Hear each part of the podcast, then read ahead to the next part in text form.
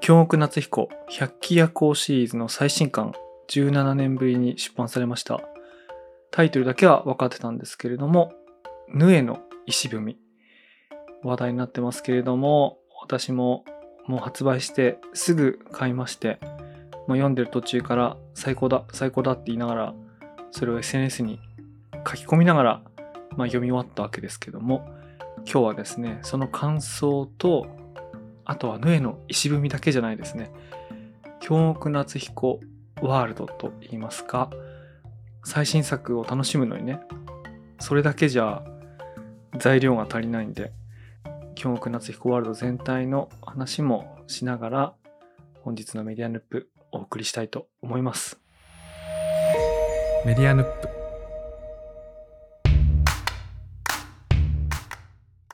こんばんは、佐々木優です。今ですね、自分久々に小説書くモードになって、あの、バリバリ書いてたんですけども、書いてる途中にね、他の人の小説読みたくないんですよね。なんか、頭の中がもう、それでハイジャックされちゃうんで。でもね、こんな時に限って、京極夏彦の最新刊が出ちゃったんで、まあ、買っといて後で読もうかなと思ったんですけど、ちらっとね、1ページ目読んだらもう最後まで読んでました。すごいね、引き込む力が強くて、まんまとやられて、順調に僕の小説は止まってますけども、まあね、それはいいんです。あれは長いことかけてやってますから、ちょっとね、1、2週間止まったところでそれはどうだっていいんですけども、いや、まずね、どうでもいいことから先に片付けておきたいんですけども、厚さね、本の厚さ。もう、どうだっていいです、本の厚さ。京極夏彦の新刊が出るたびにね、レンガだ、ドンキだ、箱だとかね、いろいろこう形容して、まあそういった切り口で小説とか本とか本屋さんとかそういうのが話題になるのはいいんですけども、まあ昔から読んでる人にとってはどうでもいいですよね。毎回そうなんだからね。だから逆にあの、もし京極夏彦の新刊が薄かったらニュースにしてほしいですよね。今回は薄いと。まるで刃物のようだと。その時はね、初めて僕の中でニュースになるんですけど、ファンにとってはね、どうでもいいですね。どんな厚さだろうが、まあそんなもんだと。まあいつも暑いんでね、あの、どんな厚さだろうが読むだけなんですけども。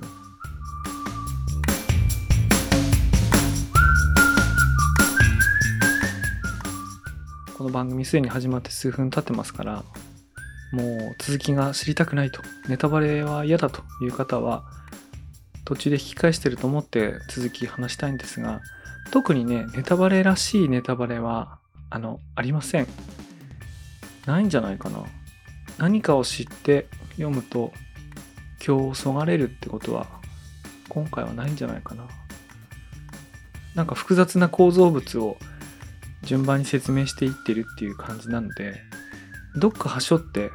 わって真相らしきものを言ったからといってね、読むのが楽しくなくなるなんてことはないんですよね。特に今回のテーマが、ヌエという空想上の動物、猿の皮を持って、タヌキの胴体と蛇の尻尾と虎の足を持つみたいな動物。一個一個はよく見知ってるものなのに、合わさってキメラのようになると、なんかよくわからない知らないものになるみたいな、まあ、そういうめんどくさいものを書いてるんで、なんか一言言って、犯人は誰々だみたいな、ま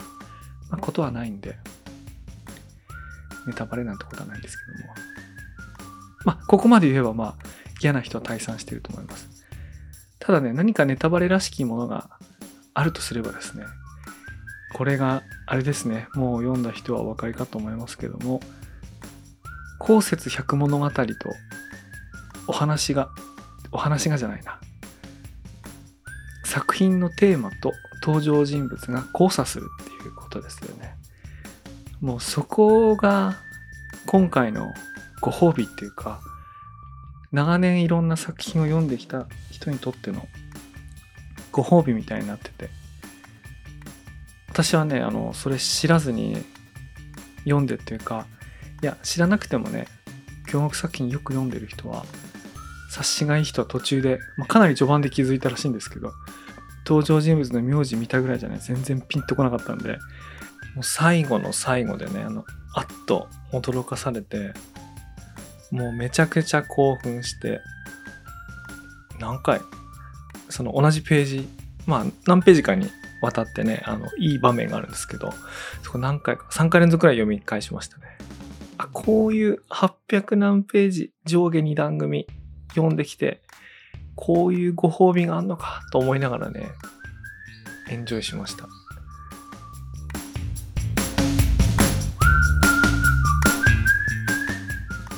というわけで今回は読みながら思ったことをね、メモしてたんで、まあそれを声であの吹き込んでおこうかなとあの思います。で、まず一つ目なんですけども、あの周辺情報から、今回は京極夏彦のデビュー作である「産めの夏」の百鬼夜行シリーズの17年ぶりの最新作ということでまあ待ってた人たちなんかがまあ騒いでまあもちろん私も待ってましたけども大きな話題になったんですけどいやこの17年ぶりって結構すごくないですか？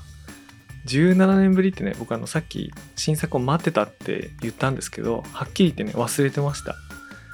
もうね、出なくてもいいやぐらいにね、思ってたんで、いつ出るかいつ出るかって待ってたなんてことはないんですけど、例えばね、この17年っていうのがね、どういう時間かっていうのをね、他の作品でちょっと調べてみたんですよ。例えば、スター・ウォーズの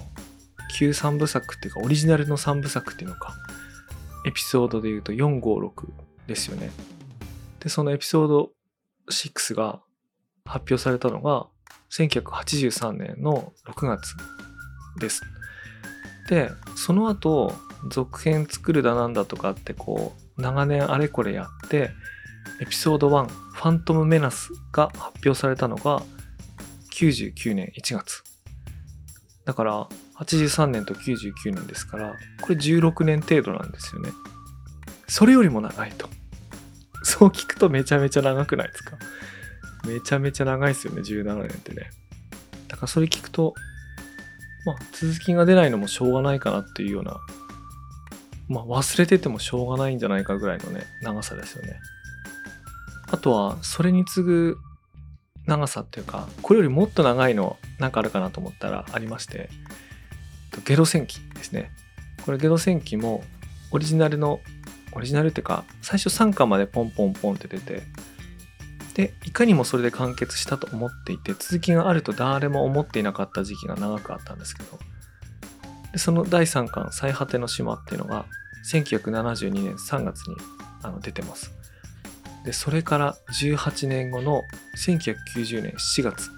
ここで、えーと、第4巻ですね「期間」っていうのが出ます。これが18年。これもね、相当長いっていうか、まあこれは長い上に続きが出ると思われてなかったんで、さらにニュースになったっていうか、私初めて手に取った時は、第3巻まで出てて、で、第4巻が自分が10歳の時に出たんですけど、雑誌で、まあ TRPG の雑誌だったんですけど、4巻が出たっていうのがね、話題になったんですけどね。まあまあ、それはゲド戦記の話なんでいいとして、まあ、それに次ぐぐらい長いんですよね、この17年っていうのはね。だからそう思うと、例えば、今年2023年は、村上春樹の新作長編が6年ぶりに出たとかね。あいや、宮崎駿監督最新作が10年ぶりに出たとか、まあ、大御所の作品が久々に出たっていうのが続いたような印象がありますけども、まあ、それに比べてもね、はるかに長いですよね。でもね、これ、長い長いって言ったんですけど、すごい長くて空白がありましたっていうことを実は言いたいわけではなくて、読んでる方からすると全く空白ないんですよ。その全くないっていうのは、その17年の間に、京極夏彦がものすごい大量の作品を、まあ引き続き旺盛に書いていて、かつそれがね、同じ京極ワールドを、まあ、共有している、まあ、共有している作品が多いんですけど、なので、久々で空白があったみたいな風には全く思わないんですね。で、京極夏彦といえば、あの、映画にもなったし、漫画とかいろんなマルチメディア展開みたいなのが一番されている百鬼夜行シリーズ「運命の夏」「毛量の箱」「胸骨の夢」「テストの檻」そういうのが有名なんでそればっかりが注目されがちなんですけどもあのいくつかのこうシリーズが他にもあってあとシリーズにはなってないけどその作品世界に連なってるみたいなものがあるんでそういうのをこう読んでいくとうん全然久々じゃないんですよね。多分読者の方は皆さんそうだと思います。でその中でも人気のあるシリーズっていうのが「後節百物語」なんですけどこれは、まあ、今回冒頭でも言ったようにこのヌエの石踏みの中でお話とかねその世界観が交錯する、あのー、すごいいい場面があるんですけどもその元になっている後節百物語ですね。でこれ調べてみたら百鬼夜行シリーズの前作ジャミの雫が出たのが2006年9月なんですけどもその時までに出ていたのが後節百物語続後節百物語後の後節百物語この3本なんですねでこの3本が今回の話に深く関わってるんですけどもその後もですね先の後節百物語西の後節百物語遠くの後節百物語っていうのがこの3冊出ていてなおかつあの最終編になる予定の終わりの後節百物語が連載中ですともうこれだけ書いてるんですよねまあこれだけっていうのは後節百物語だけでもこれだけ書いてると。あとはその後節百物語はその江戸から明治の間の話をしていてで百鬼夜行シリーズっていうのは昭和の27年あたりから今回29年の話なんですけどもその昭和の前半の話を書いてるんですけどもその間の時代をつなぐものとして書楼弔い堂っていうシリーズがあるんですねこれは本屋さんにやってくるお客さんのまあ連作短編みたいなでこれもね当然ながら同じ世界観を共有してるんですよねこの書楼弔い堂破行これ最初に出たのが2013年。で、書道弔い堂円中。これが3年後の2016年。そして、書道弔い堂松酔いっていうのが今年2023年の1月に出てるので、これもね、定期的に出てるわけですね。で、当然ながら、百鬼夜行シリーズのサイドストーリーなんかもたくさん出てるので、例えば、百鬼夜行、陽とかね、今弱、百鬼周囲、鬼、カッパ、天狗。この3冊がそれぞれ出て、で、最後、後に今弱、百鬼周囲、月っていうのがこうまとめて出るんですけど、そういうのも出てると。すごくないですか？もうめちゃめちゃ書いてるわけですよ。で、あとはですね、これは、京極ワールドというか、その中に入れていいかどうかわからないですけども、遠野物語リミックス、これが2013年。遠の物語周囲リトールドが2014年。でかつその後ですね、絵本の遠の物語なんかもいくつも書いてるんですね。で、この時に、この現代語訳してリミックス、リトールドした作品、遠の物語の中で、かなり深く入り込んだ作品っていうのを書いていて、それはあの遠くの後節百物語なんかでも、その成果取り入れられてるんですけども、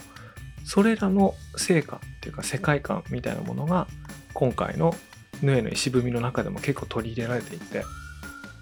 まあ、特に私が遠野物語詳しいんで、どの辺から着想を得たのかなとかっていうのを、ね、気になるわけですけど、まあ、迷いがとかが出てくるのは、まあ、ストレートな反映なんですけども、それだけじゃなくて、あの、民族学の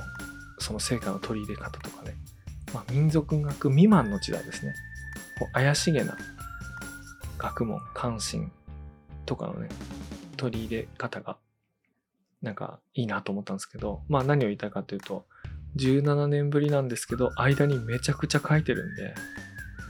それらがね、こう同じ世界を共有した作品の一つっていう感じなんで、なんですよね。そういう感じなんですよ。あとはですね、これまだ読んでないんですけど、連載中で、和倉場草子っていうね、作品も書いているらしくて、これも例のね、峡谷ワールドらしいんですよね。まあ、そう考えると、僕ら最初に読んだ作品がすごくインパクトあって、産めの夏のね、あとそこに出てくるキャラクター、中禅寺明彦とか、関口辰巳とか、あの榎木礼二郎とかそのキャラクターが好きなんでその登場人物が出てくる最新作を待ち望む気分になるんですけど、まあ、どんなインタビュー読んでもね京極夏彦自体はこのシリーズとかこれらの登場人物に特別な愛着を示さないんですよね。みんなフラットっていうか別に何が何でもいいみたいなまあよく必ずそういうふうに答えるんですよね。でそれってなんかあの一つの可能性としてはちょっとクールに気取った言い方をしてるのかもしれないけど、まあ、なんとなくそういうことをしそうな人に思えないんで多分本当にそう思ってるんですよね。どんな作品もどんなキャラクターもこう並列に扱ってると。でそうすると京極夏彦がやろうとしてることっていうのはなんかある一つのシリーズを書き継いで盛り上げていこうとかではなくてまあ京極ワールドって言ってますけどもある何て言うかな哲学っていうかあるルールを持った世界観のものの見方をいろんな作品いろんな時代で少しずつこうピースを埋めるようにこう完成させていってるみたいな。まあ完成じゃないのか。塗りつぶしていってるっていうか。まあ魔法陣を描いていくっていうか。なんかそういうことをまあやってるんだと思うんですよね。まあ、そのためにいくつかの時代を取り上げるのにシリーズになってるものもあったり共通のキャラクターが出てきたりするものもあったりっていう感じだと思うんですけどまあそういう風に作ってるのはねインタビューなんか見てもまあきっとそうなんだろうなと思うんですけど、まあ、読んでる方はねやっぱり世界観も興味あるし物語も興味あるけどやっぱキャラクターに引きつけられるってあるじゃないですか。ありますよね。だから本当今回の「ヌエの石踏み」の最終ページあたりももう文字でしか書いてないんですけども頭の中にね完全にこう映像が再現されるんですね。あの例の人たちって。まあここまでここまで読んだらここまで聞いてる人はもう別にネタバレもなんかあれなんですけどもネタバレ気にしなくてもいいと思うんですけど後節百物語のこう系統の登場人物たちがそのなんていうかなこう山の葉山の端っていうか稜線っていうかそこにこう月の影月の光を受けてこうシルエットで3人ポンポンポンって並んで出てくるんですよね。もうそういう映像的なねこう演出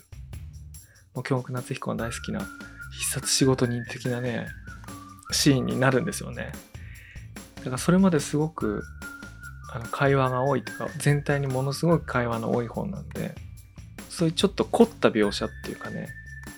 けれん味のあるっていうかねそういうのはあんまり多用しないようにこう積み上げられてきてるんですけど、まあ、その辺がこう最後に解放されて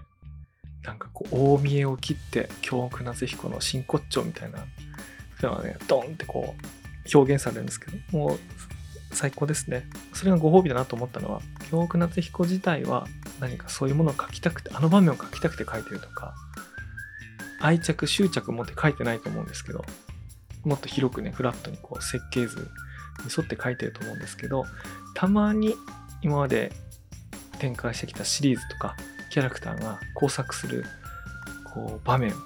あのいい舞台ではねそういうことをやってくれるんですよね、まあ、過去で言うと俗公説百物語なんかはもう完全にそういう感じだったと思うんですけどあの時のね読み味っていうかねあの読み味マジで最高なんですけどうん、それに通じるものをね感じました。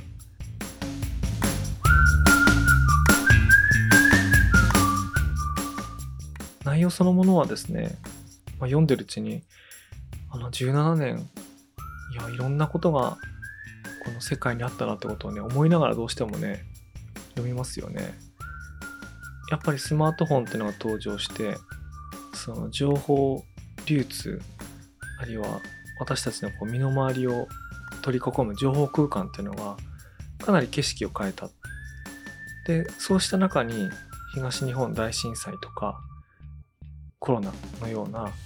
あの天変地異とか疫病みたいなものがあのあってでそれはあの自然災害というかねみたいなものなんだけれどもそこに重ねてあのエセ科学とかねフェイクニュースとかね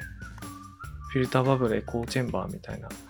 過去にも同じような災害はあったんだけれども今を取り巻く情報空間っていうのが何かそれを増幅したり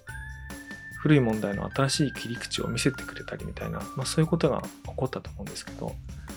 まあそういうものをどうしても想起させるような内容になってますよね。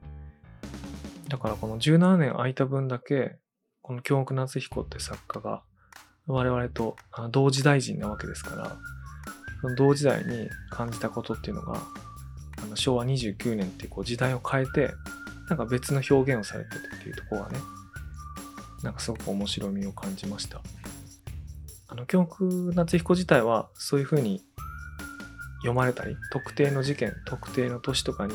結びつけてあの現代批評みたいな感じで読まれたくないのかもしれないんですけども、まあ、やっぱりね生身の人間が同時代に生きてそれで呼吸したものを反映させるわけですからやっぱりそういう要素ってこう出て出るわけですよね。で特に京極夏彦っていうのはもうほんと出た時から言ってしまえば情報みたいなもののこう不可思議な性質？こっちから見ればこう見えるしから反対側から見ればこう見えるしみたいなことを書いてた人なんで書き続けてきた人だと思うので、まあ、このね17年間ぐらいの情報空間の変化とあのそういうものっていうのはあのぴったりのテーマだったんじゃないかなと思ってね、まあ、私自身がそういう情報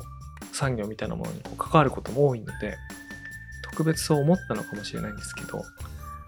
うん、そういう意味でも過去作と比べても僕すごく面白かったですね同時代的で僕ね過去の作品だとテストの檻とかすごい好きなんですよね。こう前週の、前の。でもそれって過去の、過去の知識っていうんじゃないですけど、あれに同時代性を感じないんですけど、いや今回のはすごい感じて面白かったですね。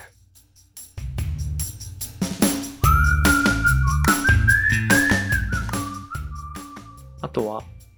割とどうでもいい感想としてはですね、私自分の小説書く上で京極夏彦の影響を特に受けてないと思ってたんですけど、なんか多分受けてますね。受けてますねというかね、受けてるんじゃないかな。ちょうど今自分が書いてるから、書いている時に悩んで、じゃあこっちにしようっていう風に選択する方法が結構京極夏彦が好んで使う手法に近くて、うん、やっぱり好きで読んでるとそういう風に影響を受けるんだなと思いましたね。特にあの会話文の作り方、つなげ方みたいなやつで、あのこういう三人称小説の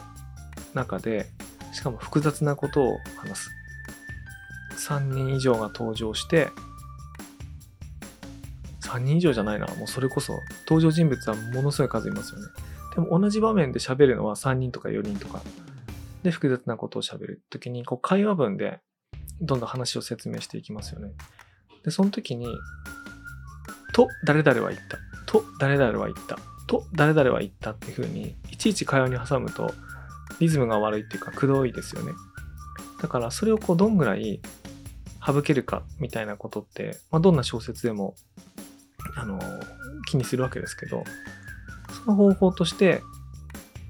あの会話の内容で誰が言ってるか分かる場合は省くとか、いうのはやるわけですよ。例えば会話部の中で誰々さんって呼びかけてたら、その呼びかけてる人が誰かって分かりやすいですよね。